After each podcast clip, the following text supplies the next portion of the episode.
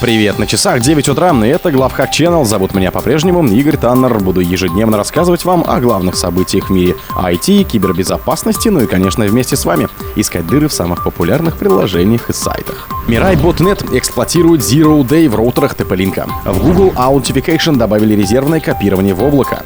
Критическая уязвимость в Peppercut уже взята на вооружение хакерами. Количество DDoS-атак возросло на 22%.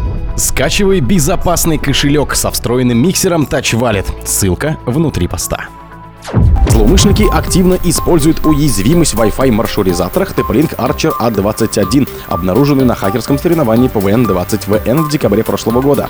Успешно взломанные устройства используются в DDoS-атаках. Впервые данная уязвимость была продемонстрирована на состязании PVM-2 OVN Торонто 22 года, когда две отдельные команды взломали устройство, используя разные подходы к атаке. Как теперь сообщают организаторы PVM-2 OVN, 11 апреля 2023 года начались попытки эксплуатации этого бага, сначала сосредоточенные на устройствах из Восточной Европы, а затем распространились по всему миру. Эта уязвимость представляет собой внедрение команд без аутентификации в локале IP веб-интерфейса маршрутизаторов TP-Link Archer AX21. Источник проблемы является отсутствие очистки ввода, что позволяет удаленным злоумышленникам внедрять команды, которые в итоге выполняются на устройстве. Хакеры могут использовать уязвимость, отправляя маршрутизатору специально подготовленный запрос, содержащий полезную нагрузку в виде параметра страны, а затем второй запрос, который приводит к выполнению команды.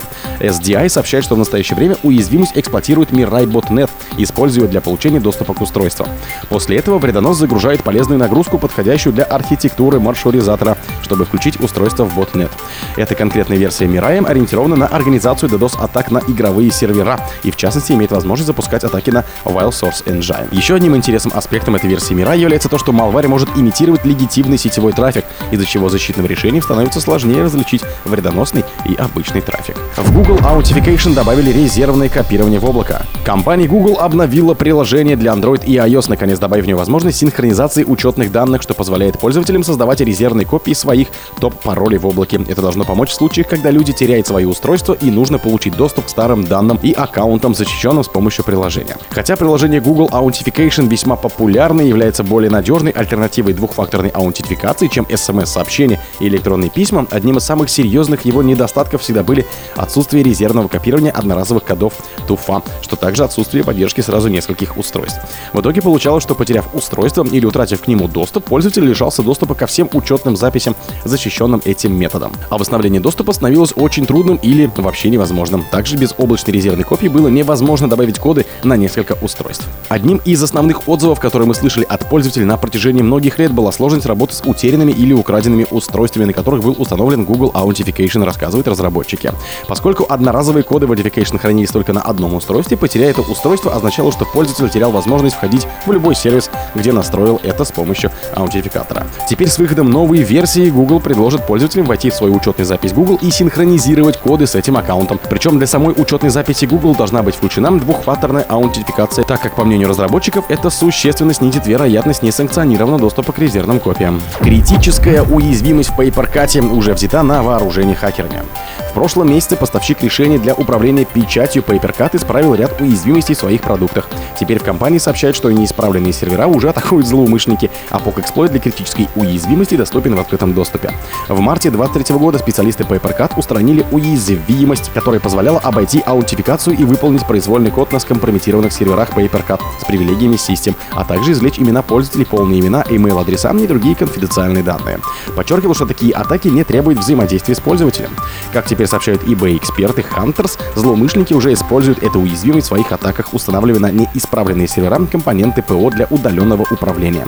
После этого атакующие устанавливают на сервера malware TrueBot, которого связывают с хакерской группой Silos и вымогательской группировки Клоп. Кроме того, в своем отчете Hunters опубликовала детальное описание уязвимостей и способов их эксплуатации. Также исследователи показали ролик, в котором продемонстрировали эксплойт в действии. При этом сам эксплойт компания не опубликовала.